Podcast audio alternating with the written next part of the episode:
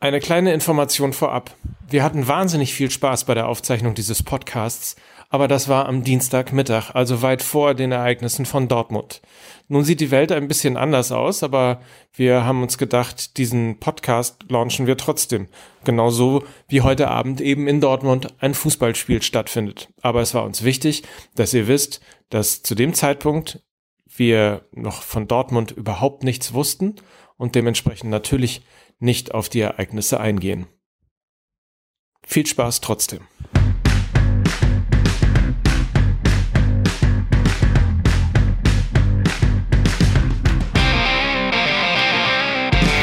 Herzlich willkommen aus der OMR Arena live und ähm, ist jetzt nicht so richtig Internet-like, weil ja Instant und On-Demand ähm, stimmt ja eigentlich beim Thema Podcast, aber. Aber du hast auf jeden Fall schon mal gleich zwei äh, Fachbegriffe reingehauen. Also das ist auf jeden Fall, da hast du jetzt die User und die Mover und Shaker auf jeden Fall schon mal auf der Seite. Es geht ja auch um Engagement, auch letztlich. das ist richtig, ne? Herzlich willkommen, hier ist Fußball MML, der Podcast mit Mickey Beisenherz, Mike Nöcker und Lukas Vogelsang. Das ist so ein bisschen wie TKKG, nur halt jetzt in so einer neuen, freshen Variante. Und natürlich ohne äh, den ganzen Hund. Rassismus und alles. Ne? Und Hund. Und Hund, genau. Ohne den Rassismus und ohne den Köter. Aber mit Hund können wir auch Frühstücksfernsehen machen. Mit Dieter Hund. Das war, war sehr schön. Das war, äh, das war mal wirklich tatsächlich mal sehr schön. Ich war nach Waldis Club, war ich äh, mit Atze, waren wir noch, also wir waren nach Waldis Club. Wenn man sagt, nach Waldis Club waren wir noch saufen, ist ja auch eine Art Tautologie, weil das ist ja eh klar. Und dann saß ich irgendwann mit Atze da und äh, da war ja dann auch mal Fußballprominenz wie Hansi Müller und Hans Krankel und dann irgendwann um vier Uhr nachts oder so, als wir dann auf Gebühren, also Gebührenzahlerkosten gesoffen haben, sagte Atze irgendwann, immer da hinten der, der so halb eingepennt ist, die fette Sauder, der sieht ein bisschen aus wie Dieter Hund, der damals ja noch Aufsichtsratsvorsitzender vom VfL Stuttgart war. Er hat gesagt, ja, das äh, könnte daran liegen, dass Dieter Hund ist. Ne? Das, so was hast du noch nicht gesehen. Da war mir schon klar, wie es mit dem VfB Stuttgart weitergehen würde. Und das war 2008. Aber das ist alles, was ich zum Thema Fußball weiß. Zehn Jahre, ne? Zehn Jahre ja. zwischen Meisterschaft und, und zweiter Liga. Ja. Was eine wunderbare Überleitung ist äh, zur ersten Liga, oder? Absolut. Der 29. Spieltag, und auf den wollen wir blicken in diesem Podcast, der Premiere feiert. Zum ersten Mal, Mickey Beisenherz kennen alle, Lukas Vogelsang kennt Mickey Beisenherz. Richtig. genau, so. ich habe den mitgebracht. Das war gerade vor dem Café, da stand Lukas und hat die Hinz und Kunst verteilt. Und dann habe ich gesagt, Lukas, was machst du denn hier? Und dann hat er mir das erzählt und dann habe ich gleich so traurig habe gesagt, da müssen wir noch was tun. Du bist aber auch auf Krawall gebürstet. Wenn du so weitermachst, holte ich Darmstadt noch in die zweite Liga. ja, genau. Ich war auch äh, gestern mit zwei 16-Jährigen im Puff, also von daher ist das... Äh ich habe aber auch gesagt, es gibt ja äh, so Abstiegskandidaten, die sagen, du, die letzten sechs Spieltage, die bringen wir mit Anstand über die Bühne und die anderen holen Kevin Großkreuz. Ich ne? finde das super. Ich freue mich sehr. Ich finde das wirklich gut. Wobei ich finde, ähm, dass auch äh, Großkreuz, aber da müssen wir vielleicht gleich nochmal en Detail rüber mhm. reden, über die Figur Kevin Großkreuz. Ich finde es aber tatsächlich sehr gut. Und ich freue mich, dass äh, Kevin Großkreuz wieder im äh, ja, im bezahlten Fußball. Ich glaube ja tatsächlich, dass äh, Darmstadt Kevin Großkreuz auch deshalb äh, geholt haben, weil sie am Wochenende gegen Schalke spielen. Da können sie ihn direkt irgendwie als Maskottchen ins Stadion einfliegen. Da macht wenigstens einer noch ein bisschen Alarm. Das ist so meine Theorie für diesen Transfer. Vielleicht spielt er nie für die. Sitzt einfach nur dieses eine Spiel auf der Tribüne. Ne? Großkreuz ist das neue Erwin quasi. Ne? Ja, las, was, was las ich noch äh, gerade eben noch? Äh, der mit den Pfeilchen wechselt zu den Lilien. Das hat mir sehr gut gefallen. das ist auch wirklich schön. Mainz 05 gegen Hertha BSC. Tja. Also ich kann ja nur als, als Berliner und langjähriger äh, Unterstützer der Hertha sagen, äh, ganz, ganz neutral, ein, eine Bundesliga, in der diese Hertha mit diesen Formschwankungen am Ende Fünfter werden kann, das sagt eigentlich schon viel über das, äh, die, nicht über die Dichte, sondern über das Niveau dieser Saison aus. So sehe ich das. Also ja. alles hinter Platz drei ist, äh, ist ja letztendlich äh, ist ja eine Farce, wenn du überlegen kannst. Und da hatte ja Mario Gomez in dem Interview, was er äh, noch gegeben hatte in den Katakomben da im Wolfsburger Stadion ja recht. Wenn irgendwie zwischen Platz 5 und Platz 16 alle irgendwie noch sich für Europa qualifizieren können, aber absteigen können. Ich weiß nicht, ob das so für die Liga spricht. Da müssen wir nochmal drüber reden. Das ist wahr, wobei ich mich ähm, erinnere, dass es das in den letzten Jahren häufiger gegeben hat. Ne? Also, dass man genau dieses Gespräch, das zwischen Platz 6 und 16 so wenig Punkte sind, schon ein paar Mal mit ein paar Fußballexperten äh, geführt hat und man jedes Mal wieder gleich erstaunt war. Das, äh, ich glaube, das ist einfach generell ein, ein, ein Problem der Liga, dass die Qualität da so ab ja eigentlich ab Platz drei so, so dünn wird. Alleine deshalb muss man ja schon dankbar sein für Vereine wie, äh, wie Leipzig, mhm. dass da dauerhaft etwas mehr Qualität in der Spitze vorhanden ist. Denn das wird mit oder Hoffenheim. Ja. Oh, wir haben Hoffenheim und Leipzig gesagt. Zum ersten Mal regt sich Widerstand im Netz. Ja, hoffentlich. Ne? Aber ja, aber grundsätzlich stimmt es ja. Aber ich wollte dich nicht unterbrechen. Ich, aber ist das, spricht das jetzt für die Liga? Also setzt du dich am Wochenende hin und guckst Konferenz und denkst, boah, toll, weil das ja auf dem Niveau alles so dicht beieinander ist. Und man weiß dann eben nicht, wenn Augsburg gegen Ingolstadt spielt, wer da wen schlägt. Oder ist es letztendlich, dass man sagt, boah, das ist mir aber auch wirklich egal dann? Also ehrlicherweise ist mir das natürlich total egal. Ich bin Dortmund-Fan, ich habe die eigenen, ganz eigene Probleme. Ähm, weil du Dortmund-Fan bist oder weil du... Weil ich Dortmund-Fan bin, ja. Das hängt aber zusammen. Also das ist, das ist ja, so dieses Henne- und Ei-Prinzip. Ich finde es, ich finde es tatsächlich wirklich sehr, sehr ärgerlich, dass ähm, man kann ja die Schuld nicht allein immer bei den Bayern suchen, sondern tatsächlich ist es einfach, also gut, dass, dass Dortmund diese Saison spielen würde, das war von vornherein klar. Also da, da kann ich mich selber nur aus dem, äh, aus dem letzten Jahr zitieren. Das, das ist absolut absehbar gewesen. Und mein Tipp war vor der Saison Platz 4 und darauf läuft es ja auch gerade ein wenig hinaus. Von daher habe ich ja ausnahmsweise mal recht gehabt, weil nach dem, was die an Abgängen hatten, also mentaler Natur mit Gündogan und mit Hummels und dann zusätzlich auch noch Mkhitaryan, äh, der 55 Torbeteiligung äh, hatte in der Saison, ähm, der da natürlich also adäquat äh, von Schürle ersetzt wurde. Das war ein Geniestreich von Watzke. Das war ja völlig klar, dass ja. das genauso kommen würde. Also das ist nicht überraschend. Aber warum müssen Vereine wie Wolfsburg, wie Schalke, Schalke ja. wie Leverkusen aus diesem riesigen Potenzial, das sie haben, vor allen Dingen monetärer Natur, wieso muss das von vornherein immer gleich völlig klar sein, dass es niemals mehr als Platz drei wird. Also ja, wenn, bei Platz Schalke fünf, würden sie ja in die ne? Hände klatschen, wenn man das. Aber das, das kann ja nicht sein. Mhm. Und das ist nicht die Schuld der Bayern, denn die Bayern machen ja jetzt auch, sagen wir mal, was Transfers und Einkäufe angeht, in der Liga ja nicht grundsätzlich alles platt und das sagt ein Dortmunder. Trotzdem ist es ja nicht so, dass man sagen kann, die werfen jetzt allen anderen Vereinen so viele Knüppel zwischen die Beine, dass sie auf keinen Fall eine Möglichkeit haben, da oben mitzuspielen. Die Probleme sind ja bei den einzelnen Vereinen ja so hausgemacht, dass eigentlich im Grunde genommen schon ab dem sechsten Spieltag klar ist, da geht nach oben überhaupt nichts. Aber mehr. woran, woran macht ihr das fest? Woran glaubst du, du hast gerade gesagt, es ist nicht das Problem der Bayern, ähm, ich bringe mal eine Sache rein, die ich neulich gehört habe. Ein Freund von mir hat ähm, sich unterhalten mit einem Clubchef eines Profifußballvereins. Man kann schon mal nicht mehr HSV sein. Wobei der geht, geht ja auch schon nicht mehr. Du klingst ja. wie so ein Roman von Joachim Lottmann, alles total verschlüsselt. Ne? So. Erzähl mal. Und der hat gesagt, er kennt außer Schmatke keinen Sportdirektor, der bei mehr als zwei Beratern einkauft. Oh. Oh Gott. Das ist aber auch ein, also erstmal muss man natürlich sowieso Schmatke generell immer ein großes Kompliment aussprechen, aber ähm, das deutet ja dann wieder auf ganz andere Probleme hin. Also klar, gibt's natürlich in jedem Verein Connections, es gibt Verbandelungen, es gibt äh, äh das ganz große Rad, das gedreht wird, aber das macht einen natürlich äh, sehr traurig, wenn das denn tatsächlich so sein sollte. Ich erinnere mich an Zeiten, wo sie beim Hamburger SV, und das war noch, glaube ich, vor Magath, jetzt müsst ihr mich korrigieren, das war die Zeit mit Pagelsdorf. Das war aber dann. Das war vor oder nach, Magath? Nach, nach Magath. Ja, auf jeden Fall. Äh, der hat auch. Ja, das ist übrigens bei Vereinen gibt es eigentlich immer nur diese Zeitdeckung ja. vor oder nach Magath. aber ich erinnere mich, ich erinnere mich, dass Pagelsdorf in, den, in, in der Zeit, wo er da war, 55 Transfers getätigt hat. Ja. Und dann wurde hinterher aufgedeckt, dass ganz viele Spieler gekommen sind, weil er an den Transfers mitverdient hatte. Ach so. Also tatsächlich, das quasi immer mit über den Berater, über den Trainer immer wieder ist, äh, sinnvoll irgendwie war, das hatte ich mal gelesen, habe ich gedacht, naja, aber das ist doch dann eh schwierig, wenn du quasi so in einem Verein verwandelt bist und wenn du dann Spieler von dem einen Berater holst, weil du selber was davon hast, ja. das ist ja dann gar nicht Ja, das ist ja ein, ein Interessenskonflikt, das geht ja, das geht ja überhaupt nicht. Das ist ja wie in der Politik, du kannst ja nicht zeitgleich irgendwie Politiker sein und dann aber auch noch irgendwie Vorsitzender äh, irgendeiner Industrie. Das, das funktioniert ja gar nicht. Also gut, es sei denn, du bist jetzt irgendwie Trump oder, oder Berlusconi oder gut, mir fallen sehr viele ein. bei denen das. Wir sind aber an einem super spannenden Punkt, weil äh, wenn wir das erste Spiel nehmen, Mainz gegen Hertha, dann ist Mainz beispielsweise deshalb in Schwierigkeiten in dieser Saison geraten, weil sie einfach, und ich würde jetzt sagen, ohne Not Mali verkauft haben, mhm. ohne ein vernünftiges Backup. Aber sie haben natürlich die 12,5 Millionen von Wolfsburg genommen. Ja.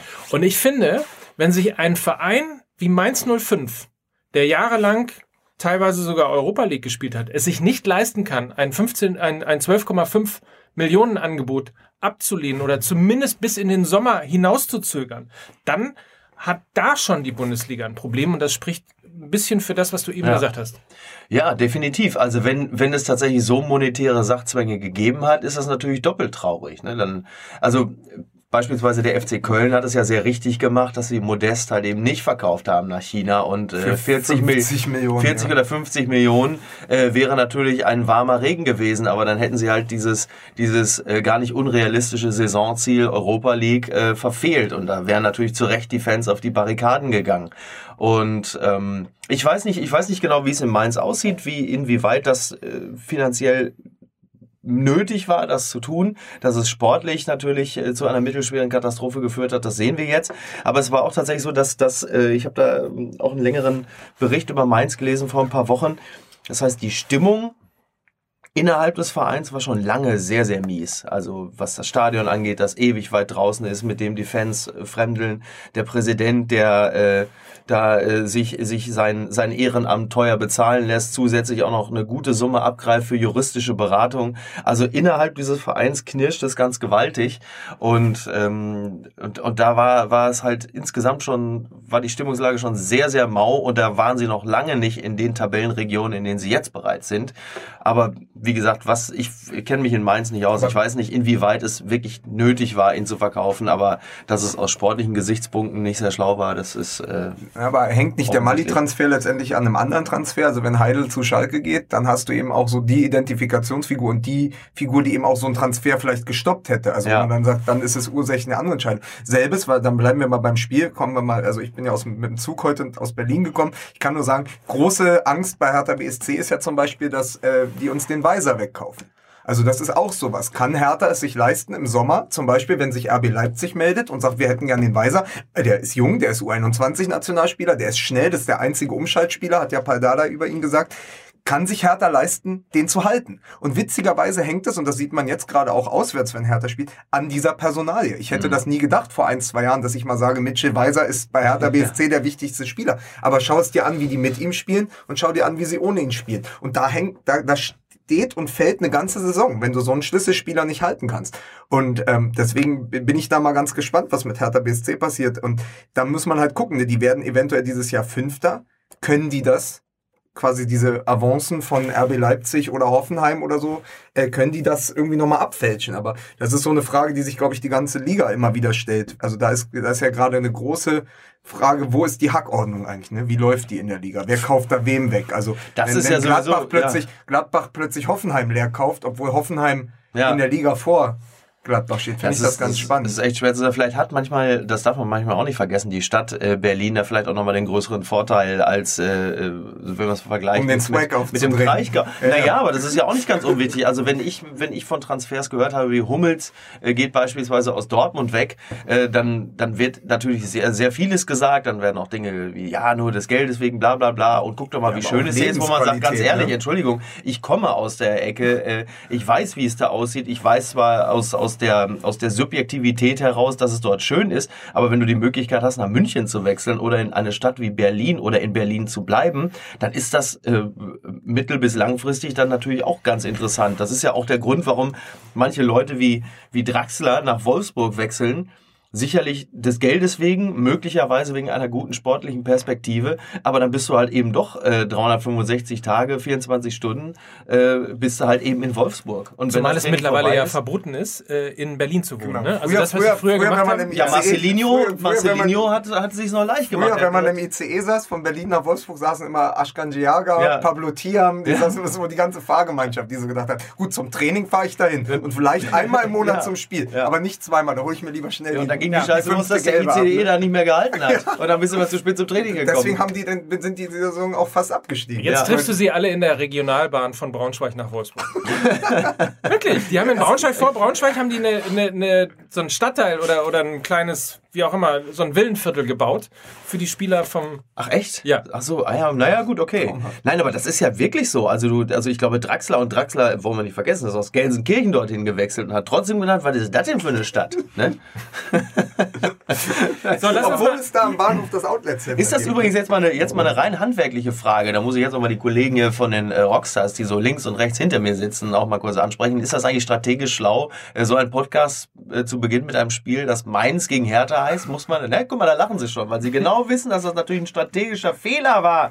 Da muss, jetzt am Anfang muss der FC Bayern kommen oder wenigstens Dortmund. Ja, aber die spielen, aber die spielen gegen Leverkusen. Aber, ja, aber, aber pass auf, die spielen gegen Leverkusen und weil vorhin, als ihr gesagt hattet, wie kann es eigentlich sein, dass eine Mannschaft wie Leverkusen am Ende immer noch sechs Spieltage vor Schluss im Abstiegskampf steckt, vielleicht sogar, anstatt sich nach oben zu orientieren. Ja. Und ich musste sehr lachen, weil ich immer, wenn ich was über Leverkusen gerade lese, muss ich an einen wahnsinnig tollen Artikel bei Spiegel Online denken, der eine Woche vor Ligastart rausgekommen gekommen ist, wo stand, endlich reif für die Meisterschaft. Diese Mannschaft wird, hat dieses Jahr die Chance, Borussia Dortmund anzugreifen und wenn es richtig gut läuft, sogar äh, die Bayern. Und ich weiß noch, wie in den Kommentaren da stand, es waren halt so drei, äh, es waren gute Transfers getätigt, Julian Brandt und so, mhm. alles schön und gut, äh, auch der, der Aranguiz oder wie der heißt, kam zurück und dann äh, stand, da haben aber die Kommentatoren da gesagt bei Spiegel mhm. Online, die haben doch noch nicht mal ein Spiel gemacht. Wie könnt ihr die jetzt in diesem Sommerloch vor dem Beginn der Saison schon wieder in die Meisterschaft schreiben? Und das ist so dieser, dieser große Journalismus-Fail, ne? dass du dann vor der Saison hat einer die fixe Idee, weil er sagt, drei Transfers sitzen. Ich mache jetzt mal die große Prognose, Leverkusen ja. Leverkusen äh, ja, aber, das ist, das, ne? aber jetzt dann, mal ernsthaft. Es, es, hat ja nun, also okay. es ist ja genau das Gegenteil eigentlich. Aber strategisch, ne? also journalistisch oder was die Verbreitung angeht, war es natürlich ganz schlau, weil wenn du einen Artikel schreibst, der da heißt, Leverkusen äh, wird Meister, dann teilen die Leute das im Internet natürlich, weil sie glauben, das wäre so eine Postillon-Meldung oder so. Das Blöde ist halt nur, es hat kein Leverkusen-Spieler hat natürlich diesen Artikel gelesen. Ne? Die wissen es halt einfach. Sie haben es einfach nicht gelesen. Sonst wüssten sie, also, ah, naja, ich meine, ganz ehrlich, ein Verein, der sich Bayer Vizekusen eintragen lässt. Ja ich meine, das weiß man ja auch intern, dass da äh, Rudi Völler schier ausgeflippt ist als, als Holzhäuser. Als äh, äh, Sky-Mitarbeiter kann ich aber sagen, dass es relativ viele Momente gibt, wo Rudi Völler das gerne mal ausflippt. das ist richtig. Das ist, das ist alles richtig. Wenn er nicht einmal ähm, die Woche zur Weißbierdialyse geht. Ja, aber das ist wirklich, ähm, nein, also ich glaube mit Leverkusen, es gibt ja auch diese, das ist immer so, so, so ein geflügeltes Wort, aber diese DNA gibt es ja tatsächlich. Also wie das bei den Bayern im Positiven ist, hat sowas wie Leverkusen hat das natürlich auch im Negativen. Das ich würde, halt können wir vielleicht mal gerade ganz kurz, ähm, wenn wir Mainz gegen Hertha vielleicht zumindest damit mal abschließen wollen, dass wir einfach auf Sieg, Unentschieden mhm. oder Niederlage. Äh, ja, Hertha ist ja jetzt nicht gerade auswärts stark, ne? aber ich glaube gegen Mainz, weil Mainz, jetzt kommt wieder so ein, so ein jetzt müssen wir so auch bald mal diese Phrasenschwein jetzt schon aufstehen, dieses berühmte Momentum und das ist ja nun mhm. wirklich nicht auf Seiten, mhm. ne? weiß Bescheid. Die, Ab, die, ja, die Abwärtsspirale. Ja, die Abwärtsspirale und das ist natürlich wirklich nicht auf Seiten äh, der Mainzer, deswegen sage ich jetzt, äh, die Hertha Hertha feiert ihren, äh, ihren ersten, ersten Auswärtssieg, seit, seit zehn Jahren. Ja, seit, ich weiß auch nicht, seit, ich weiß gar nicht. Also, seit Marcelinho. Ja, so. genau. Da war gerade das du das Abschied. hier als Hertha-Fan auch? Nee, ich, ich, glaube tatsächlich, dass äh, Mainz sich, wie es dann immer ist, wenn Hertha auswärts kommt, dass Mainz sich tatsächlich an äh, Hertha gesund stößt und das Ding 2-1 gewinnt. An Hertha gesund ich hätte gerne mal so eine eigentlich so ein, Ist das eigentlich, ist das der Sponsor oder hast du die privat mitgebracht? Die, die standen hier schon. Ach, ihr seid ja, ja wirklich, ist und, ja, gut. Vielleicht könnten wir auch das Spiel spielen. Äh, Fußballvereine am Geräusch erkennen. Ja. Wartet. Ja. Oh, das klingt ein bisschen mehr nach Flensburg. Leip von, Leipzig so? macht die Dose. so. ah. Sehr schön. Aber es klang ein bisschen mehr nach so, Flens, so einer Mischung aus, als sei Flensburger Pilsener jetzt äh, Biersponsor bei die, RB Leipzig. Immer wenn ihr so eine Dose aufmacht, macht Christian Streich irgendwo eine Bionade auf. Ja, das Publikum kennt mich als Alkoholiker, da können Sie mir vertrauen, ich bin jetzt schon betrunken. So, ich sage übrigens, äh, ich sag, komm, damit das ein bisschen ausgewogen ist, ich sag mal, äh, das gibt ein Unentschieden. Null. Wir waren eben bei Bayer Leverkusen, dann lass uns das Spiel doch weiter aufnehmen, weil ähm, es kommt gerade für Bayer Leverkusen der richtige Aufbaugegner zum richtigen Zeitpunkt, der FC Bayern München. Ja, aber Leverkusen hat ja sehr häufig schon gut ausgesehen. Ich sag nur Markus Feldhoff. Mein Gott, das war noch Zeiten. 5-2 gegen Bayern München. Das war zwar 1996, aber. Das war als Schuster noch Trainer. Weißt du, da, da hat ja, das Panini-Album Oder da noch gespielt hat. Noch, naja, das war, war glaube ich, ein Jahr nachdem Ben Schuster. Also, es ist wirklich sehr, sehr lange her. Ähm, naja, also es ist ja da ist, glaube ich, wirklich nichts zu holen. Also Leverkusen hat tatsächlich zu Hause gegen den FC Bayern häufiger sogar mal ganz gut ausgesehen, aber das wird in dieser äh, Saison Nein, mit Sicherheit nicht passieren. Die Bayern sind ähm, das Ancelotti-System greift, die Bayern blühen auf jetzt in der wichtigen Saisonphase und ich fürchte, das wird auch für Leverkusen kein schöner, äh, kein schöner. Ist es das Topspiel 18:30? Äh, dann, ja. Siehst du? Na, wenigstens das. Immerhin können sie sich freuen, immerhin sind sie noch Topspiel. Ist doch toll. Also, ähm, willst du ein genaues Ergebnis von mir haben? Äh, Weißt du, 0, Ja. 04? Mach doch hier Ja, 04 genau. Scherze. Ja, das wird 1,5. Ja, einfach so, ne? Die kommen. Aber ich glaube, okay. viel, viel hängt da tatsächlich auch äh, an dem Ergebnis, was ja bei Redaktionsschluss noch nicht äh, Ja, das müssen wir- feststand. ja, das- äh, am das- Champions League-Spiel gegen, ähm, Gegen Real. gegen Real, also wie die Bayern da rauskommen, ne? Wenn das eine Schlacht wird und es da vielleicht sogar irgendwie schief gegangen ist. Ja. Also, obwohl es da auch in beide Richtungen geht, ne? Der angeschlagene Boxer, also wenn die irgendwie verlieren zu Hause gegen Real Madrid, dann kommen die natürlich mit Wut im Bauch. Bei Redaktionsschluss stand übrigens auch noch nicht fest, ob Lewandowski nun spielen kann oder nicht. Ich glaube ja. Ich glaube, er spielt Ja. mit Schmerzen. Ich glaube, er wird mit Schmerzen gespielt haben. Ja. Ne, also Sein. Sein. Ja. Nein, aber ich, ich denke auch, dass die Bayern im Normalfall äh, das gewinnen. Andererseits, äh, ich weiß auch gar nicht, ich habe diese ganze Hysterie nach dieser Hoffenheim-Niederlage gar nicht verstanden, weil man doch gesehen hat, dass sie mit einer B11 kamen und wussten, dieses Ergebnis kommen sie komplett herschenken. Und dann kommt die Süddeutsche Zeitung irgendwie und schreibt eine Krise herbei, mitten in diesen Festspielwochen. Also die Krise hätte ich als Berliner gerne. dass man ja. zwischen acht äh, Ergebnissen, die irgendwie sich im 5-1, 8-0 Raum bewegen, dann irgendwie mal 0-1 in Hoffenheim verliert, die diese Saison einfach wirklich äh, eine tolle Saison spielen. Allerdings. Da kann man auch mal verlieren. Deswegen, ich glaube aber, dass den Fehler machen sie nicht ein zweites Mal, weil die Spannung zwischen den Champions League Spielen hochhalten, das ist, glaube ich, die oberste Devise für Ancelotti, weil er ja auch weiß, wie es unter Guardiola war, dass dieser Abfall immer zum Ende, der wird ihm nicht passieren. Und deswegen glaube ich auch, dass die Bayern da gewinnen. Übrigens, äh, schon seit äh, drei Monaten, vielleicht zwei, nee, drei, äh, ist Bayern München Kandidat für mich fürs Triple. Ja. Ja. voll, also, voll, das, das, komplett. Da- Darf ich, darf ich als, als, als Dortmunder eine kurze, äh, eine Lobeshymne auf die Bayern halten? Also es ist tatsächlich, wüsste ich, äh, speziell, also erstmal in Europa kein Verein, der besser ist. Äh, Die haben nicht nur, die haben nicht nur den besten Kader, sondern sie haben auch mit Abstand die beste Mannschaft. Ähm, das ist einfach ein, ein so fantastisches. Das ist äh, alles super. da- das da gehst du sogar, da- das ist bei Bayern München ist es sogar so, dass du selbst wenn du in den Presseraum gehst, kriegst du sogar noch anständiges Essen. Ach, auch von der Warte aus gehst du jetzt. Ach so, Nein, das ist einfach bei Bayern München ist einfach alles Du perfekt. auch so einer, Ja, aber wenn's- dann nach der Pressekonferenz so die Donuts ins Jackett Ja, aber wenn es, also Nee, entschuld, nein. entschuldige bitte, Mike, aber wenn es jetzt um die Fresserei geht, dann muss ich sagen, ist RTL auch der beste Sender. Ne? Und da muss ich. das ist jetzt natürlich. Und ganz ehrlich, das, da war Leverkusen auch einer einer der besten Vereine, als noch unter Kalmont gefressen wurde. Ne? Also Da da, ist da, richtig. daran kann man das nicht festmachen. Ich sag euch aber eins, der Kuss zwischen Ancelotti und Ribery ist für mich so. das Bild der Zeitenwende, weil es hat mich so ein bisschen dran erinnert, die sind auf dem absoluten Höhepunkt ihrer Schaffenskraft, diese alte Legionärstruppe. Ich gehe davon aus, die holen das Triple und werden nächste Saison aber nicht mehr Meister. Ist Ancelotti nicht 40 Jahre zu alt für Ribery? Jetzt mal nur am Rande, ne? Sag ich jetzt mal. So. Aber Ja. ähm, nein, das ist, das ist doch der absolut perfekte Zeitpunkt jetzt. Die waren nun wirklich ein Hast du paar dem Mal. gerade eine Affäre angedichtet? Ja, ich, ja. Ja. absolut. Eine, eine Romanze. Ich habe mich ja schon aufgeregt, weil ich äh, übrigens sagte, hier äh, Aubameyang mit der Maske und so, ne? Aber Ribery rennt seit zehn Jahren mit dem Ding rum. Wann nimmt er die denn mal ab? Aber das nochmal, damit ja auch hier der stumpfe Pöbel auch mal ein bisschen bedient wird. Meine Damen und Herren, giggeln Sie jetzt. Ja, man Witze für sich selbst macht. Ne? Ja, genau. Aber ich wollte ich wollte Ich tatsächlich sagen, ja, äh, äh, ähnlich. Du machst ich zu fand's- viel RTL, wenn ich, das mal sagen Ich, äh, du sei ruhig da am Buffet. Aber äh, also wirklich, um mal zu sagen, dieser, dieser Kuss war für mich so ein bisschen, weißt du, so wie dieser Bruderkuss. Ähm, das war auch so auf dem Höhepunkt des Sozialismus wurde Herr geküsst. Vogelsang kommt aus Berlin übrigens. Um Und- nochmal. Bruderkuss. Genau. Und äh, und dann äh, ist quasi so die Geschichte, dass auf dem Höhepunkt des Sozialismus wurde geknutscht unter Männern und dann ging es bergab. Und so ist es für mich auch. Die Bayern haben jetzt noch einmal eine Knutschsaison, da wird geküsst, Italiener, Franzosen, alle. Die alten Männer äh, haben sich nochmal lieb. Und ich glaube, dass wir wirklich in diesen Wochen den absoluten Höhepunkt des FC Bayern sehen. Und ab nächster Saison müssen die sich auch neu sortieren. Ja, das wird Und aber dann- auch langsam mal Das Zeit. nach reicht auch. Ja, aber Die das letzten Ding ist, acht und Jahre dann wird's haben wir echt uns das spannend. Also wird's echt spannend, weil die haben ja eigentlich gefühlt schon ein Backup für äh, Robben und Ribery Mhm. gekauft. Das funktioniert nicht, das reicht nicht, was Ja. sie gekauft haben. Und das ist total spannend, ähm, dass du meinst äh, Koman und Costa oder Ja. was? Die sind ja hervorragend, aber Entschuldigung, also als Dortmunder sehne ich, sehne ich wirklich die Rente von Robben und Ribery herbei. Es reicht. Ähm, ja. Habt ihr gesehen Ja. im Spiel gegen Dortmund, der hat jetzt, der Robben, hat so einen ganz feinen äh, neuen Trick rausgeholt. Ne? Der ist auf der Ja, rechten das muss man Seite, sich mal auf der rechten Seite ist der, ist der, ich weiß nicht, wo er diesen Spielzug erfunden hat, Ja. aber die Dortmunder waren total perplex, dass Was er das, macht er denn das hat er da? mehrfach hab- gemacht, rechts und dann nach innen reinziehen und mit links abspielen. Ich habe tatsächlich äh, eine Studie von Neurowissenschaftlern gelesen, äh, die, die das mal gemessen haben. Also 2010 ist die rausgekommen, dass es unmöglich ist, für einen Verteidiger den Robben zu, ver zu verteidigen in dem Moment, weil die Bewegung, die er macht, zu schnell ist für das menschliche Auge. Also du kannst gar nicht reagieren.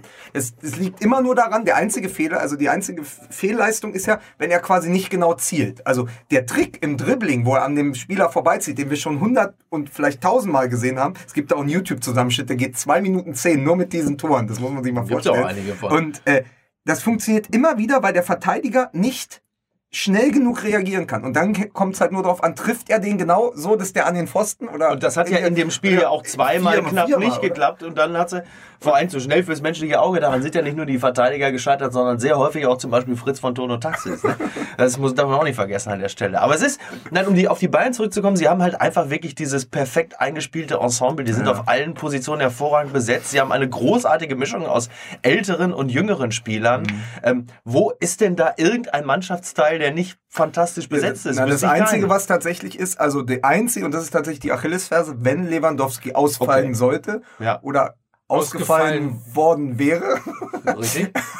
dann, äh, das ist tatsächlich die Achillesferse, ist, äh, die haben keinen adäquaten Backup. Also es gab in, in den guten Bayern-Zeiten, Ende der 90er und so, da hatten die immer noch einen zweiten Mittelstürmer, den du zur Not Ja. reinschmeißt. Das hier ist vorbei, vor allen Dingen in der Saison, wo Thomas Müller kaum trifft. Ne? Ja. Also das ist wirklich der Knackpunkt. Wenn er gegen Real Madrid fehlt, wenn er jetzt den Rest der Saison ausfallen würde, dann wird's kompliziert. Mhm. Mit Lewandowski in der Form, zwischen Ribery und Robben in dieser Form, sind die im Moment, glaube ich, unschlagbar. Ja. Weil die auch alle nochmal wollen. Ja. Die wollen es ja auch nochmal alle Naja, zeigen. Das ist ist ja- so wie der Zirkus ist das letzte Mal in der Stadt. Wir zeigen euch jetzt mal, wie es Ja, wir, ne? die, die haben ja in Anführungsstrichen das Glück gehabt, dass sie in den letzten Jahren dann halt regelmäßig äh, kurz vorm Finale rausgeflogen sind.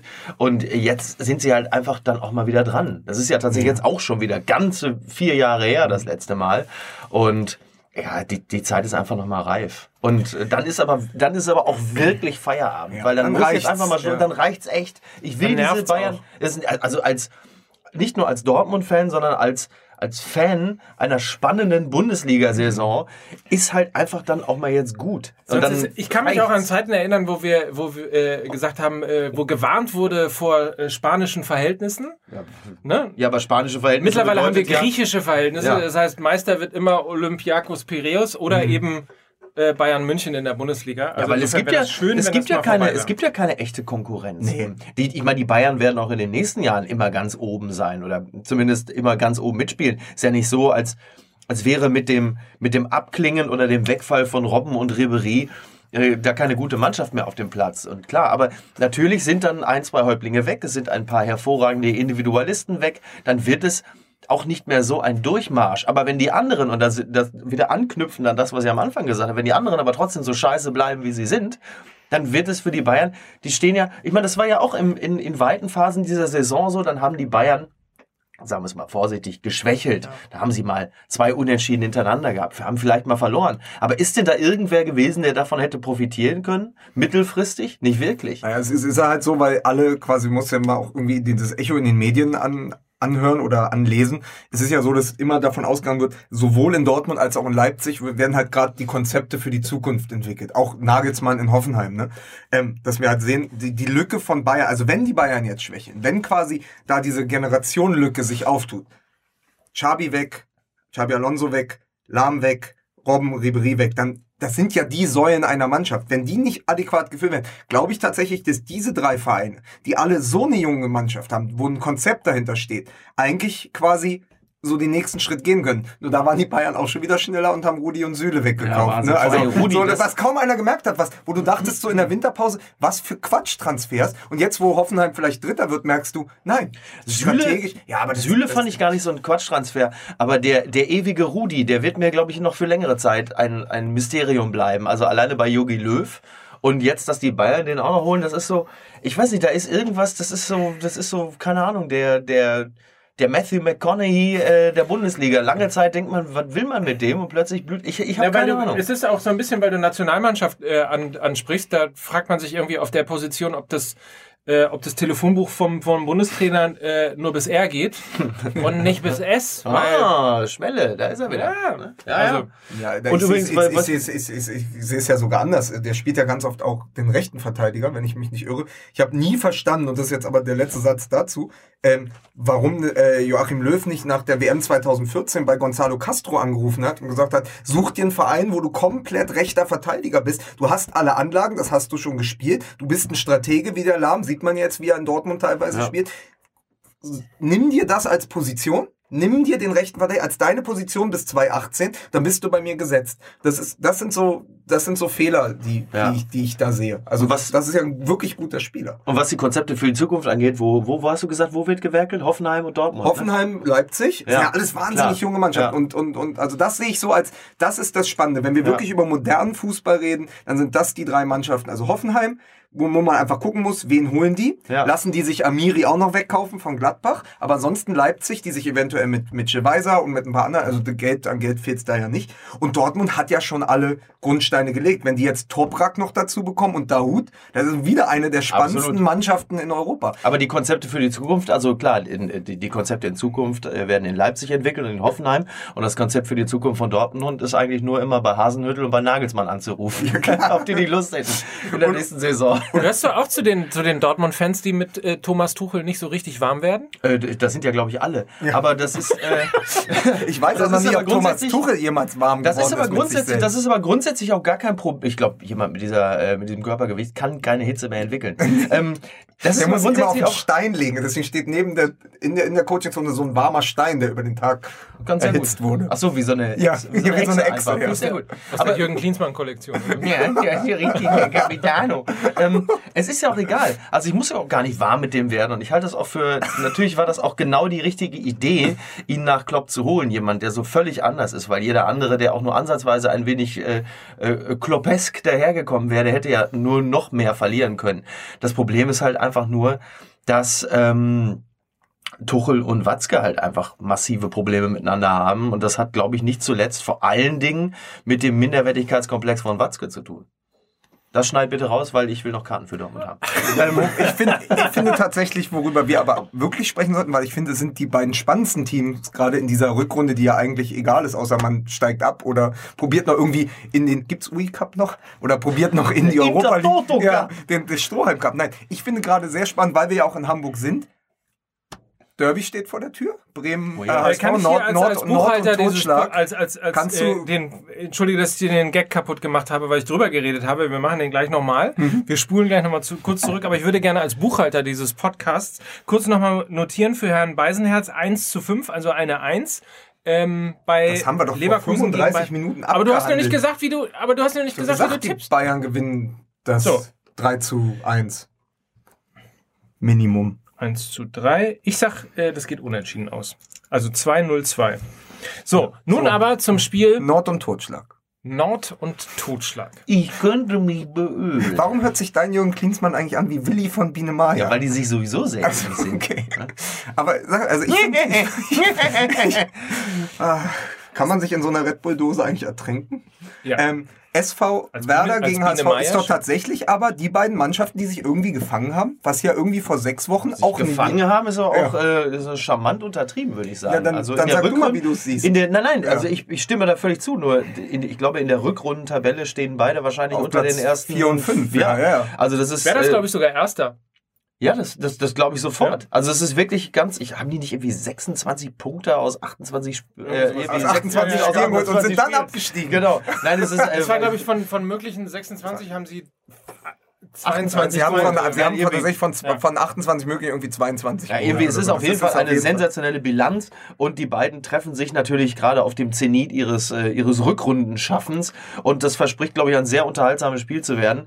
Ich bin, äh, bin wirklich schwer angetan von dem, was da geleistet wird. Also selbst, selbst die Hamburger, äh, muss man jetzt tatsächlich mal loben. Also ich weiß noch, ich habe beim Hinspiel gegen Dortmund äh, an der Eckfahne gestanden. Also ich habe mich nicht eingebracht ins Spiel, sondern ich stand auf der anderen Seite der Eckfahne und da ist äh, der HSV gegen die Dortmunder völlig untergegangen. Es war keine Mannschaft, es war ein, ein einziges Elend. Und was bei, seitdem passiert ist, ist wirklich ja. hervorragend. Die haben ja auch gegen Dortmund, ich war ja im Stadion, ich habe es gesehen, haben sie sich meines Erachtens äh, ziemlich gut verkauft, vor allen Dingen deutlich besser als das Ergebnis vermuten ließ. Ja. Da war eine Mannschaft, die hat ein wahnsinniges Engagement, die spielen äh, gut nach vorne, haben natürlich mit mit Wood und auch mit äh, äh, Papadopoulos natürlich ein, also zwei hervorragende Transfers getätigt, mhm. die dieser Mannschaft entweder Klasse und oder Leben einhauchen. Bisschen schade, dass Müller verletzt ist, weil der mir auch eigentlich sehr gut gefallen hat. Und was äh, mit Louis Holtby passiert ist, von dem ich jetzt auch nicht unbedingt der größte Fan gewesen bin,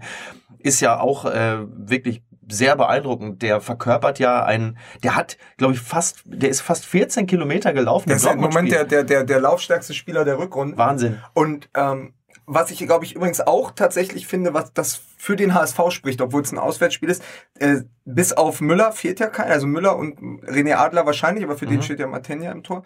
Ähm, die kommen halt im Vollbesitz ihrer Kräfte und Bremen humpelt halt. Ne? Mhm. Also bei Bremen ist ja keiner mehr fit. Also ja. wenn du so guckst, da hat sich jetzt auch noch Caldirola verletzt und so. Das äh, wird relativ äh, Pizarro hat Altersdiabetes, meine ich, hätte ich gehört.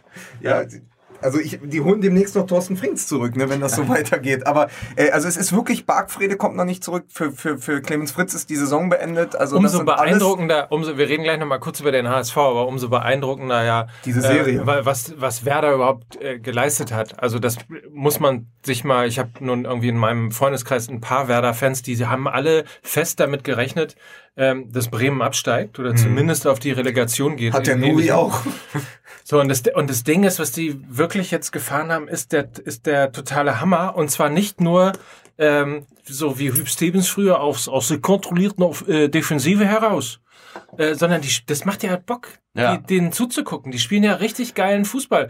Und wenn ich irgendwie den beiden alten ähm, St. Pauli-Spezi, äh, den ich damals schon toll fand, Max Kruse da sehe, zusammen mit Finn Bartels. Finn Bartels ist auch ein super Typ. wo du denkst, Wahnsinn, oder? Der Kruse ja. ist aber echt ein Sympathieträger, ne? Ich muss Nein, aber sagen, es macht ich habe die Spaß, Videos im Internet gesehen, wie der mit dieser Behinderung überhaupt laufen kann. Ne? Muss man auch mal loben. Du meinst die Frisur? Ja, selbstverständlich. Es macht Spaß, den zuzuschauen. Ja, total. Ja, das hat ja so ein bisschen den Werder-Geist von früher. Nur, dass sie sich hinten jetzt momentan gar nicht so viele fangen. Früher war es ja immer ein 4 zu 3, das klassische Werder-Ergebnis. Aber das Spiel gegen Freiburg, also ich glaube, jeder Werder-Fan, der mit nach Freiburg gereist ist, der wird noch Jahre davon erzählen. Ja, der hat gedacht, der hat, hat total an dieses Hoffenheim-Spiel von damals, wo Ösi und so äh, los, weißt 5-4 oder 5-3 ja, Wahnsinn. das Das war wie in alten Zeiten, das macht auch Spaß. Weil ich kenne auch niemanden, egal ob du Hertha-Fan bist, ob du Dortmund-Fan bist oder bei St. Pauli manchmal sind, niemanden, der sich wünscht, dass Werder Bremen Nein, absteigt. Das warum? ist so der, so jeder hat irgendwie Sympathien für diesen Verein. Total. Das ist so wie mit die Dals, ne? Das ist, also, ja, aber es ist auch, ist aber auch, ist auch einer der, ist ja auch insgesamt einer der schlaueren Clubs der Bundesliga. Ja. Egal, ob die Fans oder auch, auch das Team. Wenn du dir da die, die Leute mhm. anguckst, die da spielen, du würdest doch mit Typen wie Bartels oder Delaney oder, oder selbst Max Kruse, Fritz, würdest du doch sofort abends auch ein Trinken gehen, weil du das Gefühl hast, du könntest mit denen sogar noch ein vernünftiges Wort reden. Kruse mal äh, bisschen pokern und danach Taxi ja, fahren. Ja, den würde ich, den würd ich vorschicken. Ich noch, der hat noch einen Koffer in Berlin. Ne? Das Irre ist ja, dass ähm, Werder Bremen fand ich immer wahnsinnig beeindruckend. Das ist ja nicht die erste Saison, wo sie in diesem Fall jetzt mal kurzzeitig in Abstiegsnot äh, geraten sind. Äh, das war ja in den letzten Saisons auch so. Haben sich immer knapp am Ende gerettet. Was ich immer wahnsinnig beeindruckend fand, egal wie schlecht sie gespielt haben, egal wie oft sie verloren haben, wie unfassbar, ich kriege jetzt eine Gänsehaut, wenn ich es erzähle, wie unfassbar dieses Werder, äh, dieses Stadion, das Weserstadion, ja. das Publikum hinter denen gestanden hat. Ja. Ich erinnere, äh, erinnert euch an die, an die Szenen, wo irgendwie, glaube ich, 5000 Leute den mhm. Bus empfangen haben vor dem Bundesligaspiel ja. und erst dann ins Stadion gegangen sind. Ja. Ähm, das ist einfach schon, glaube ich, erstens Punkt eins, dass man Bremen überhaupt nicht gönnt, in die zweite Liga abzusteigen, weil es einfach so super sympathisch ist. Total. Das Interessante ist aber, wenn man jetzt mal zum HSV geht, wo ja die Reaktion immer die gewesen ist, wenn sie es 0-1 gekriegt haben, sind schon mal 10.000 mhm. Leute aus dem Stadion rausgelaufen, weil sie genervt waren. Das kommt jetzt so langsam wieder. Ja. Also, dass wirklich man auch erlebt, Fans stehen da, versuchen die Mannschaft äh, tatsächlich auch anzufeuern, versuchen wieder eine Einheit zu sein.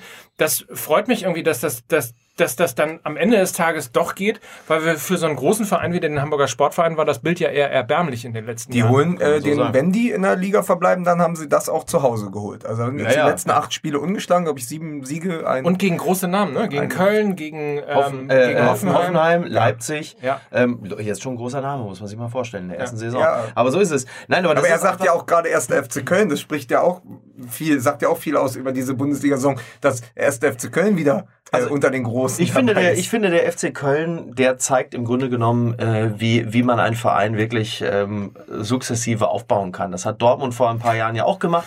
Kleine, enge Führungsstruktur, nur drei, vier Leute, die sich absprechen. Das ist ja das Riesenproblem des HSV immer gewesen. Aber in Köln hast du halt Schmatke, du hast Stöger, dann hast du noch den Finanzvorstand. Das sind drei. Toni Schumacher sagt eigentlich keinen Ton. Und das ist in Köln wirklich die größte Leistung, dass man da sitzt und keinen Ton sagt.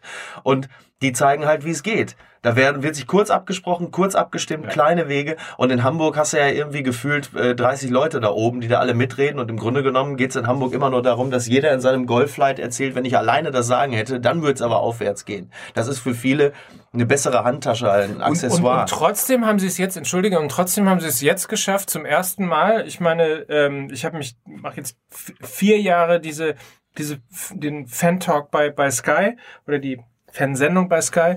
Ich habe mich oft genug über den HSV lustig gemacht, weil er auch sich wirklich Völlig zu Recht. auch in jede Sendung fast wieder reingespielt hat.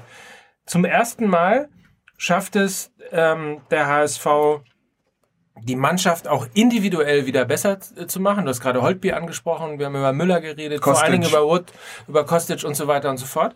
Ähm, es ist wieder eine Mannschaft, es ist ein Team. So, man hat das Gefühl, die, die rennen jetzt tatsächlich so lange, bis der Schiedsrichter abpfeift.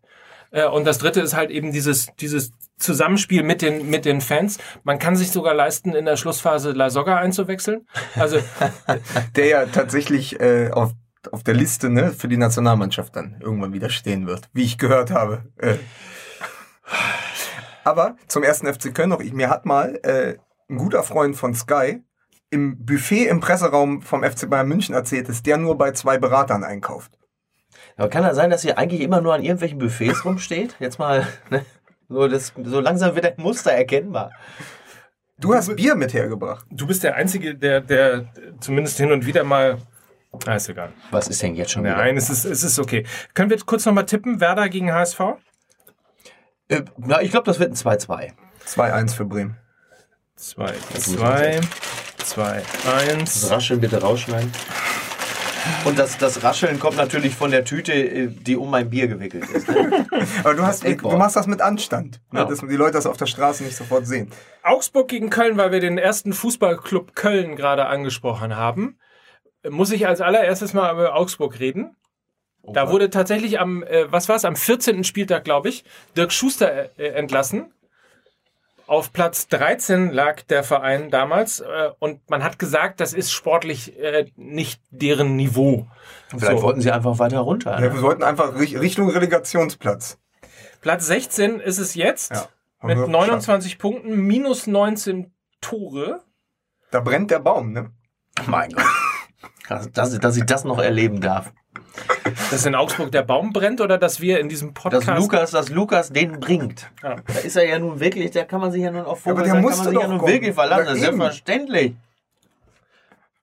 Immerhin hält man jetzt am Trainer fest. Ich bin ja überhaupt kein Freund von Trainerentlassung. Ich weiß nicht, wie ihr das seht, aber das ist so vor allen Dingen 14. Spieltag, Platz 13, FC Augsburg. Ganz ehrlich, wie vermessen.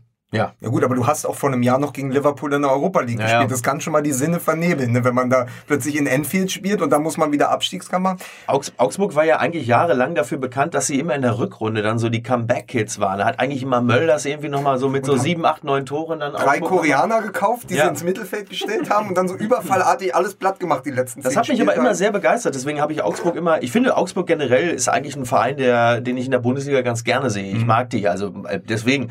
Ich äh, drücke den Augsburgern die Daumen. Ich finde, das ist ein sympathischer Club. Ich finde, die lassen auch einen anständigen Fußball spielen. Jetzt in dieser Saison hängen sie halt einfach mächtig durch und die eigenen Ansprüche sind auch gewachsen. Aber ich finde, ähm, der Relegationsplatz, ach, sagen wir ruhig Platz 17, der muss einfach freigehalten werden für Wolfsburg. Ne? Von daher was, was mir bei dem Spiel ja auffällt, ist ja, ich finde ja so ein bisschen, wenn man sich jetzt mal die Bundesliga der letzten drei, vier Jahre anschaut, dann haben Augsburg und Köln irgendwie die Plätze getauscht. Es war in den letzten drei Jahren immer so, dass Augsburg irgendwie, die haben zwar, äh, die haben dann zwischendurch Europa League gespielt, aber man hatte immer so das Gefühl, die haben einen Weg vor sich. Die, die sind auf dem Weg da quasi, also äh, Christoph Knär in der Süddeutschen Zeitung hat es genannt, das war eigentlich der Verein, der aus dem aus, der, aus dem ersten Stock quasi schon in den zweiten umgestiegen ist, so auf dem Weg war zum Dachgeschoss, wo man dachte, da passiert äh, was. Und Köln war ja immer so, wo man dachte, naja, wie lange bleiben die in der ersten Liga? Und jetzt haben die genau getauscht. Schmatke und Stöger haben dann Verein äh, plötzlich auf die Beine gestellt, eine Mannschaft auf die Beine gestellt, die ja wirklich auch jetzt eben an diesen Europarängen schnuppert. Und Augsburg spielt plötzlich gegen den Abstieg. Und ich finde, daraus kann man eigentlich ganz gut erkennen, wie wichtig diese Identität und diese, diese langfristige Arbeit des Management mit auch einem Trainer ist. Stöger ist jetzt wie lange da? Drei Jahre? Mhm. Weil man kann, ich finde bei Augsburg, Ingolstadt und Darmstadt, die ja alle drei Überraschungsteams der letzten Jahre waren, kann man ja sehen, wie viel es ausmacht, wenn du deine Identifikationsfiguren verlierst. Weinziel geht bei Augsburg, die spielen gegen den Abstieg. Darmstadt verliert Schuster, weil er nach Augsburg geht, da nichts ausrichtet, die spielen, die sind so gut wie abgestiegen. Ingolstadt verliert Hasenhüttel, spielt auch gegen den Abstieg. Heidel verlässt ja, Mainz. Genau, das ist der, das ist der vierte. Und da sieht man eben auch, wie diese Mannschaften ganz, ganz, ganz wichtig wie, äh, darauf angewiesen sind, dass im Umfeld, in der Führungsetage, auf dem Trainerschuh, das funktioniert, diese Identifikation, mhm. weil sie sonst das Kartenhaus direkt in sich zusammenfällt. Das ist fast mannschaftsunabhängig. Da ist es viel wichtiger, was in der Coachingzone und oben im Büro beim ja. Sportdirektor oder beim Manager passiert. Ähm, das finde ich ganz spannend, weil, und dazu kommen wir wahrscheinlich gleich noch, ein Verein hat ja immer noch seinen Trainer und hat sich unter dem Radar plötzlich auf Platz 6 geschlichen. Und das ist der SC Freiburg, mhm. wo jeder vor der Saison gesagt hätte, naja, die müssen, glaube ich, lange zittern. Ne? Ja. Aber das ist dieses, das ist, das, das knüpft an das an, was ich auch immer denke, und das war so ein bisschen beim HSV die letzten Jahre so. Es gibt so eine, beim HSV gab es jahrelang immer so eine Grundscheiß-Egaligkeit. Da hat jeder so ein bisschen vor sich hingewurschtelt da oben, dann vergisst der eine mal seinen Rucksack mit den wichtigsten Unterlagen irgendwo im Park und das war immer so dieses Grundgefühl von, ja, muss man mal gucken, irgendwie, ich habe jetzt hier meinen Bereich und so. Und das geht natürlich so trickle-down-mäßig bis in die untersten Etagen und bis zu den Spielern hin. Und wenn du dann plötzlich eine, eine gute Führungsstruktur hast, ein Konzept und dann Figuren, die nicht permanent ausgetauscht werden, und dann kann da plötzlich irgendwie was Neues entstehen. Glaubt, glaubst du, dass der HSV diese Struktur gefunden hat? Also, dass äh, Todd, Gisdol und Bruchhagen genau ich, dieses Dreigestirn ist? Ich habe den Eindruck, dass das so ist. Und ich glaube, das Wichtigste ist ja speziell in Hamburg, dass man einfach diesen drei Menschen wirklich vertraut. Und das bedeutet für alle anderen im Umfeld immer Schnauze halten.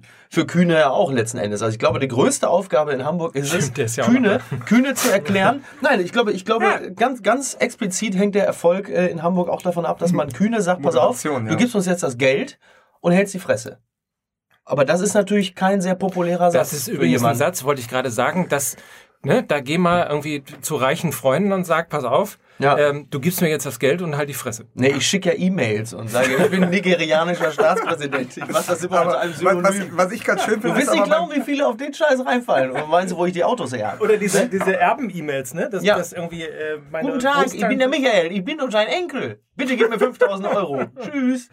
Aber halt die Fresse. Ja, genau. Aber äh, was ich halt spannend finde, ist beim HSV mit Bruchhagen, es gibt ja diese ominöse Bruchhagen-Tabelle, die er mal aufgestellt hat. Das ist ja quasi die Liga sich am Ende doch, es gibt immer mal Ausschläge, ein, zwei Jahre, siehe irgendwie Darmstadt und so, aber es wird sich irgendwann nach dem, was der Etat hergibt, so äh, definiert sich auch der Tabellenplatz. Und ich finde es eigentlich ganz gut für den HSV, die ja nun wirklich nicht den kleinsten Etat in der Liga haben, aber als Traditionsverein, die ja wirklich eine Mannschaft haben, die haben im Vergleich zu Hertha BSC, die ja nun Fünfter sind, irgendwie letztes Jahr 35 Millionen ausgegeben, Hertha BSC hat zweieinhalb ausgegeben oder so.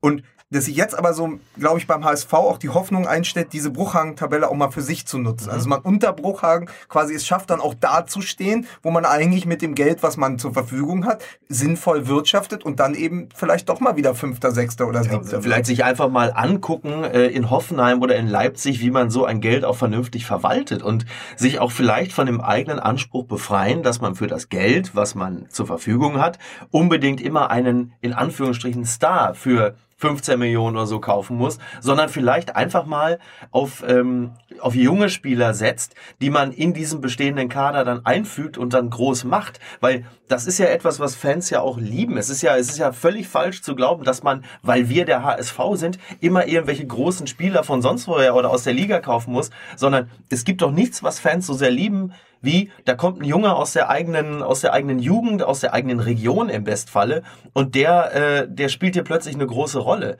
Und das wird gerne mal, das wird gerne mal vergessen. Das Irre ist, was die Identifikation angeht. Ich war äh, vor geraumer Zeit mal in, in Hoffenheim, was ja erstens sehr reizend ist, weil dieses Trainingsgelände, das im Grunde genommen aussieht wie ein, wie ein Ferien auf dem Na, wie bei, Bauernhof. wie bei, also, aber auch ein bisschen wie bei Google. Also das ist alles so sehr. Ja, ja. Also ich war da ja auch vor ein paar Jahren. Also es ist ja alles schon sehr so Start-up-mäßig und alle können da Ja, trotzdem. eigentlich ihre Ja, Ferien das, verbringen. das ne? ist richtig, aber trotzdem, du bist ja, du bist ja in der ländlichen Region. Also du hast ja, Ja. das Gefühl, da fahren ja tatsächlich noch die Trecker an dir vorbei mit ihren äh, Gülletransportern und so weiter und so fort.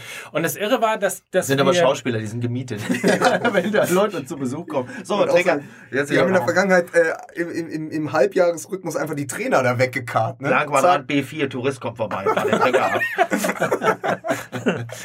Ob Rangnick da oben sitzt und nur das koordiniert. Ja, das ne? Wo ist eigentlich der Mann mit der Mistgabel? Was ganz schön war, war, dass einige Mitarbeiter so ein bisschen so erzählt haben, wie das dann da funktioniert und kamen dann an den Spielerparkplatz und haben explizit darauf hingewiesen und zwar nicht weil sie wussten, dass ich ein Journalist bin, sondern glaube ich, weil sie gefühlt total glücklich waren, dass es wieder so normal ist, ähm, haben darauf hingewiesen, dass da einfach weitestgehend für Fußballer weitestgehend normale Autos stehen. Und ich glaube, das ist der Punkt, das hat Rangnick ja auch gesagt, als der erste Bentley auf das äh, Gelände gefahren ist, äh, da ist so ein Bruch mit Hoffenheim passiert, das war nicht, das war nicht stimmig, das war nicht gut. Du meinst, als Tim Wiese den ersten Bentley auf den Parkplatz getragen hat. Ja, oder denkt an Ryan Babel, der ja auch da gespielt Ja, hat. stimmt, der, mein Gott, ja, Ja. richtig. Oh Gott. Also, ne, das, Aber und aber- jetzt sind sie so zurück wieder zu ein bisschen Idylle, Normalität, wieder zurück zu ihrer Identifikation und plötzlich läuft's in Hoffenheim wieder Ja. und das ist sehr interessant. Aber was mich aber interessiert, wenn du da wirklich was, wie ist denn da das Buffet? das ist richtig. Also wirklich, Mike. Könnte ich Ja. einen Tipp von euch haben für das Spiel TSG Hoffenheim gegen Borussia Mönchengladbach? Oh, das wird ja, das ist ja quasi Puh. das Duell, das Duell um die Zukunft. Also, Ja. weil ja zwei ähnliche, also von der Struktur und eben, also nicht von der Struktur, aber von den Zielsetzungen ja sehr ähnliche Vereine aufeinander. Und das ist ja übrigens auch zusammen mit dem Spiel, ähm, äh, RB Leipzig gegen Freiburg. Das sind für mich jetzt schon die Endspiele um Europapokal, wo sich jetzt Ja. quasi die Weichen stellen. Wenn Gladbach gewinnt, sind ja, sind ja wieder dran am Europapokal, an Hertha und äh, Freiburg. Und deswegen, ich bin mal gespannt. TSG Hoffenheim muss ja äh, nachlegen, weil sie Dortmund im Nacken haben. Äh, ich sag aber tatsächlich, obwohl Gladbach im Moment die Auswärts, aus der letzten acht Auswärtsspiele irgendwie die meisten Punkte in der Liga geholt haben, auswärts macht, ähm, würde ich trotzdem sagen, die TSG Hoffenheim äh, hat sich erholt von dem HSV-Spiel und gewinnt da 3-1. Mm, Also mein, mein, mein Gefühl sagt auch, dass Hoffenheim gewinnt, aber da ich ja äh, Dortmund-Fan bin, hoffe ich, und ich mag Gladbach auch, eigentlich, ja, Schwierig, ne? es ist schwierig. Ich sage, ich sage, Gladbach gewinnt äh, etwas überraschend äh, 2 zu 1.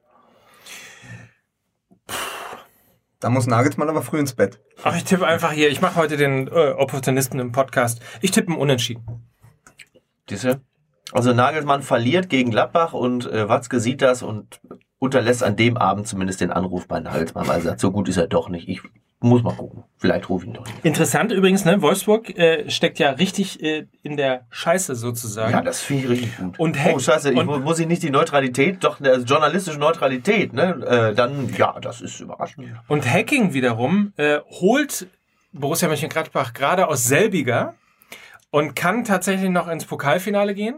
Ja, ja. Also es ist interessant. nicht sehr Das ist- realistisch, aber Ja. das ist der Pokal. Aber da siehst du, man kann eine ganze Halbserie, man kann eine ganze Halb, man kann eine ganze? Halbserie als Trainer versagen und trotzdem noch eine, eine erfolgreiche Saison spielen. Das ist doch gut. Man könnte Gut aber auch umgekehrt daraus schlussfolgern, dass es möglicherweise etwas schlauer gewesen wäre, in Wolfsburg an Hacking weiter festzuhalten und einfach darauf zu vertrauen, dass er die Impulse setzen kann, Ich um glaube aber nicht, Nein? dass das die Parameter sind, nach denen in Wolfsburg irgendwie gewirtschaftet oder Entscheidungen getroffen werden. Also mit äh, Langfristigkeit. Da wird einfach anders gedacht. Das ist nach wie vor auch kein richtiger Fußballverein. Jetzt muss man ja So, fairerweise apropos- sagen, dass man in Wolfsburg jetzt einfach auch nicht gewohnt ist, äh, äh, Resultate und Ergebnisse ohne eine Software einfach mal so hinzunehmen. Ne? Da haben sie aber immer festgestellt, da lässt sie nicht dran drehen, da lässt sie nichts machen, die Tabelle bleibt wie sie ist. Jetzt müssen wir andere Impulse setzen. Abgesehen davon finde ich, dass ein Mann, der jahrelang es in Wolfsburg aushält, der wird jetzt auch mal, muss auch mal dafür belohnt werden, ins Pokalfinale einzuziehen. Ich kann dir noch ein bisschen Kohle Ja, ja, Ich kann dir noch ein bisschen. Ja, Hat stimmt. er. Ja, oh Ja, Gott, ich war im Stadion. ja, ich auch. Wir war- waren beide im Stadion. Wir haben uns Wir waren dort alle im getroffen im, im Konfettiregen der Wolfsburger. Ja, ich habe wirklich die Schnauze voll von Pokalfinalspielen mit Dortmund. VfL Wolfsburg gegen. FC Ingolstadt. Ja, also da spricht ja nun auch da wieder jetzt nochmal das Momentum, meine Damen und Herren, da kommt es wieder. Ähm, also Das da sprechen ja nun zwei Formen. Wir haben überhaupt noch gar kein Jingle-Paket, ne? Wir müssten so nicht. Ich weiß. Das, der Woche. äh, Naja, aber da, da treffen ja nun wirklich zwei, ähm, Zwei Marken zwei. Form, zwei Formkurven aufeinander und äh, Ingolstadt nötigt einmal nun wirklich Respekt ab. Die sind gut drauf. Äh, Retten die, sich noch, oder? Die, Die ja, retten sich ja, noch. ja, ja, ja, die retten sich auf jeden Fall. Also es wird tatsächlich so sein, dass am Ende ähm, meines Erachtens wird äh, Wolfsburg landet auf Platz 17 und äh, in der Relegation finden wir dann wahrscheinlich Augsburg wieder. Mainz schafft es irgendwie mit Ach und Krach dann doch noch irgendwie auf Platz 15. Zumal ja unter Ähm, Andres Jonker, den ich ja so ein bisschen für die und den unehelichen Sohn von äh, Mareike Amado und Christoph Walz halte, äh, noch bisher außer äh, Gomez tatsächlich niemand getroffen hat. Und du, Wahnsinn, du, oder? Du, du gewinnst keine Spiele und du bleibst nicht in der Liga, wenn Ja. der Einzige, der trifft, nur dein Stürmer ist. Das ist ja, Ja, wobei, eine wenn alte, der so häufig trifft wie alte Gomez- Fußballweisheit, die ich mir gerade ausgedacht habe. Ja, Äh, richtig. du musst einfach noch jemanden haben, der da aus der zweiten Reihe auch mal trifft. ist eine alte Weisheit, die du. Ja. Dass du noch einen zweiten Torschützen Traditional. das ist ein Traditional. Genau, das kennt man. Eine alte Wenn- Volksweise. Und da finde ich übrigens auch ein Riesenfehler, dass die Caligiuri an Schalke verkauft haben. Aber das ist äh, Das, das nur am. Rande. Dafür haben sie ja Mali von Mainz Aber geholt. äh, Ne? ich sage trotzdem, Wolfsburg macht ein typisches Wolfsburg-Ergebnis, womit keiner rechnet. Äh, 2-0 für Wolfsburg, einmal Gomez, einmal Luis Gustavo. Ich muss jetzt nochmal. Ich muss Der jetzt, aussieht wie Sammy Davis Jr. mit seinem Entschuldige, ich muss jetzt nochmal. Ihr seid ja hier die Experten. Danke. Und ich muss jetzt nochmal äh, Das hat noch niemand gesagt. Namen vorlesen. Einfach nur, damit man es nochmal hört. Benaglio, Castells, Bruma, Knoche, Hansen, Rodriguez, Gerhard, Das ist die Morgenschicht hier am Fischmarkt? Gustavo. Wir können weitermachen. schlecht, Maxi ne? Arnold, Ja, ja. Dejaga, Ja. Mali, Didavi, Ntep, Waschikowski, Gomez.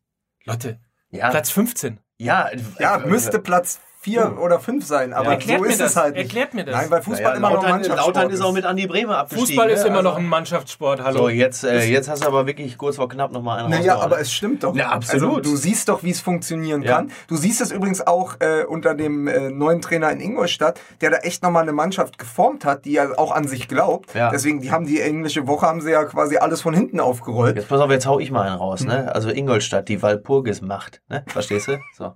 Jetzt könnt ihr weitermachen hier. Den habe ich dir auf den Zettel geschrieben Jetzt müssen wir eigentlich, zugeschoben. jetzt müssen wir eigentlich schon aufhören mit diesem Podcast, oder? Mit dem Ja. Satz, mit dem Satz musst du eigentlich Schluss machen. Ja, eigentlich schon. Dann musst du nur den Anfang und das Ende. Den Rest könnte, könnte schneiden, Hauptsache der Satz ist am Ende. Das ist für mich Aber wichtig. kommst du in deiner ergebnisorientierten Zwangsneurose umhin, dass wir jetzt dir noch was tippen? Wir können ja gleich am Ende, vielleicht machen wir es uns einfacher und tippen einfach am Ende alle nochmal durch. Oh, Ah. Ja? oh, vielleicht auch nicht schlecht, ne? So kleiner Service für den. Aber du könntest auch gerne jetzt schon Wolfsburg gegen Ingolstadt tippen. ja, also mein, mein, mein Tipp ist, äh, 2-0 Wolfsburg. ja, nee, 0-2, sag ich. Soll ich sagen. 2-0, 0-2. Ich müsste jetzt wieder unentschieden tippen. Also meine, meine Tipps, das erkennt ich, man ja ich schon. Also Lukas ist ja, Lukas, Wolfsburg gewinnt 3 Lukas ist, ja, 1. Lukas ist ja der Experte von uns beiden oder von uns dreien in dem Falle. Ähm, ich tippe ja eher mal so nach Formkurve, aber so kann man natürlich nicht immer gehen, weil gerade die Bundesliga ja doch sehr stark auch. Äh, das ist ja wirklich, das ist ja wirklich noch, noch das Positivste an der Bundesliga, dass die, dass man da so schlecht irgendwie von Formkurven irgendwie das nächste Ergebnis ableiten kann. Es sei denn, es gibt den FC Bayern, der gewinnt halt einfach mal stumpf. Aber ansonsten, naja, und, und, und Dortmund, das kann man eigentlich auch sagen. Also Hast du eigentlich Dortmund schon getippt? BVB gegen Eintracht Frankfurt? Wir haben ja noch gar nicht über das Spiel gesprochen. Ach so, Das ist ja, so vernachlässigenswert. Das ist so das, das Also das kann ich, das kann ich dir eigentlich ganz klar sagen. Also wenn der BVB, wenn der BVB und wie gesagt, das Ergebnis liegt ja zum Redaktionsschluss noch nicht vor, wenn der BVB jetzt zum Beispiel groß und toll aufspielt gegen Monaco und dann gewinnen sie irgendwie vielleicht zum Beispiel 3-1 Dann oder so, dann wird's gegen Frankfurt ein 0-1. Ja. Dann verlieren sie. Oder so ein 1-1 mit so, Gewürge. sowas. Ja, ich glaube ein 1-1 mit Gewürge. Ist da das kann nicht Gesetz auch? Wenn äh, Dortmund in der Champions League spielt, verlieren sie danach Ja. anschließend das Bundesligaspiel. Also wenn sie Genau. gewinnen in der Champions Ja, genau. League. Und das, das ist natürlich einzig und allein im Charakter der Mannschaft zu suchen, weil du halt einfach, wenn du da mit, mit, mit 18, äh, mit 18-Jährigen da irgendwie auftrittst, ähm, das ist halt einfach so. Das ist so. Die sind gegen, die sind natürlich in, bei so Gala-Abenden oder äh, bei, bei Spielen gegen größere Gegner irgendwie, dann haben sie Bock und dann, dann ist das irgendwie, ist die Anspannung eine andere und dann kommt halt einfach Darmstadt oder irgendein Graubrot der Liga. Das ist ja genau dieses, Frankfurt. sie, sie Ja, schlagen, Frankfurt sie schlagen, jetzt auch sie so schlagen Real? Madrid, Ja. sie schlagen, Das hört man in Darmstadt, glaube ich, sehr gerne, dass Ja. Frankfurt auch nicht so sexy ist. Aber äh, sie schlagen Real Madrid, verlieren dann in Darmstadt. Also das ist ja, Ja. ganz normal. Deswegen, also das hängt wirklich viel mit dem mit dem Champions. Ist ja aber wie Bayern Lever gegen Leverkusen. Also es hängt einfach viel mit dem unter der Woche, weil Ja. das sind die wichtigen Spiele. Letztendlich Genau. die Bundesliga. Ich glaube nicht, dass Dortmund von hinten nochmal Druck bekommt. Die müssen einfach gucken, dass sie Hoffenheim noch abfangen. Nein, die haben sieben Punkte Vorsprung Ja. auf, äh, auf Hertha. Ja, ich glaube, das, du. Das- das halte ich und tatsächlich- Hertha hat ja nur noch Heimspiele. Also Das halte ich tatsächlich auch für, für unbedenklich, was ja, das da angeht. passiert gar nichts. Ja. Interessant. Also äh, tippen wir alle auf äh, Sieg Frankfurt, weil trotz Nee, des 1-1. nicht... 1-1, ich würde mich dem 1-1 auch anschließen. Ach komm, dann tippen wir alle 1-1. Komm. So, 1-1, 1-1, 1-1. Ähm, apropos 1 zu 1. Wir können noch reden über RB Leipzig, wo wir doch hier schon uns die Dosen reingekippt haben. Ich finde einfach, dass man vor allen Dingen bei dieser Partie RB Leipzig und SC Freiburg eben nochmal über Freiburg reden muss. Ne? Ja. Ja. Die ja nicht nur äh, mit Nils Petersen den neuen Rekordjoker der Liga haben, jetzt Ja, mit Wahnsinn. 18 Joker-Toren, äh, Ja. davon sieben in dieser Saison, der ja immer sagt, ich würde gerne mal wieder von Anfang an Ja. spielen und der streicht immer so, ja. Ja, ja. Ja. Und klopft ihm so auf die Schulter, Ja, setzt ihn wieder hin und sagt, pass auf, Junge, du kommst aber die letzten 10 Minuten, machst das entscheidende Tor. Dann haben die den Niederlechner da vorne drin Mhm. und die gewinnen einfach äh, und keiner kriegt's mit, weil man sie ja, man, man kriegt sie zwischen all diesen Augsburgs und Ingolstadt und so gar nicht mehr eingeordnet. Man Mhm. Ja. denkt immer so, die haben am Wochenende verloren. Ja. Und dann war aber plötzlich das Ergebnis, Freiburg steht dann da wieder ein 1-0. Also sie haben zwar gegen Bremen spektakulär verloren, aber da war selbst die Niederlage sympathisch. Ja. Und jetzt haben sie irgendwie so viele Punkte geholt in der letzten Zeit, dass sie sich da vorgeschlichen haben. Und niemand hat es mitbekommen. Ja, das stimmt. Sind so der lachende, der lachende Sechste am Ende. Ja. Ne? Und was ich mit Blick Was ja auch übrigens auf besonders toll ist, wenn man bedenkt, wie regelmäßig sie immer wieder wichtige Spieler verlieren. Also das, Ja. das geht ja, also da gibt es ja nicht wenige Saisons, wo einfach am Ende der Saison fünf tragende Säulen der Mannschaft weg sind und du fragst dich mal, wie soll denn das Und gehen? vor allem, wo sind die? Die sind am Ende dann äh, in Hoffenheim und das nicht Ja. irgendwie als äh, Statisten auf dem Trecker, sondern tatsächlich als prägende Figur. Ne? Ja. Es wird übrigens auch wieder so sein, die werden den Grifo nächstes Jahr in Hoffenheim spielen lassen und Genau. so wird das sein. Aber das ist eben Kontinuität, weil das ist auch ein Gefühlsclub. Da muss das Umfeld stimmen und deswegen ist das mit Streich natürlich sensationell. Und so jemand kannst du auch nicht mehr ersetzen. Nee, so, das geht wirklich nicht. Und das ist auch mit vielleicht äh, mit Blick auf dem auf den Verein, wo wir mit angefangen haben, nämlich Mainz 05, so ein bisschen meine Hoffnung, äh, dass man eben möglicherweise sich doch besinnt auf das, wo man herkommt und auf das, was man letztlich auch ähm, verkörpert in Mainz, nämlich Kontinuität, die man schon unter, unter Klopp gehabt hat, die man unter Tuchel gehabt hat, ähm, wo man die Trainer nie entlassen hat, weil es, weil es schlecht lief, sondern immer nur sozusagen sich trennen musste, wenn sie von einem größeren Club gekauft worden sind. In beiden Fällen war es Borussia Dortmund, ähm, dass man das in Mainz aufmacht, weil es einfach wahnsinnig beeindruckend ist, dass Freiburg einfach mit Streich absteigt, wieder aufsteigt. Jetzt sind sie Sechster und die machen einfach äh, ihr Ding und Sie haben ja jetzt schon keinen Aktionismus gehabt und haben an Schmidt so, also bei Redaktionsschluss steht das noch nicht fest, aber meine letzte Info ist, dass Schmidt dort noch Trainer ist. Ja. Und ähm, das ist auch übrigens der Unterschied zu Leverkusen, wo Schmidt eben nicht mehr Trainer ist. Also nein, das ist aber, das zeigt, und ich glaube, dass Mainz am Ende da auch belohnt wird. Also Ja. und das hoffe ich auch, weil Mainz für mich ein Club ist wie Werder Bremen. Ich möchte die gerne in der ersten Liga auch. haben. So. Ja. Sonst geht einfach ein viel ein großes Stück Identität verloren. Ja.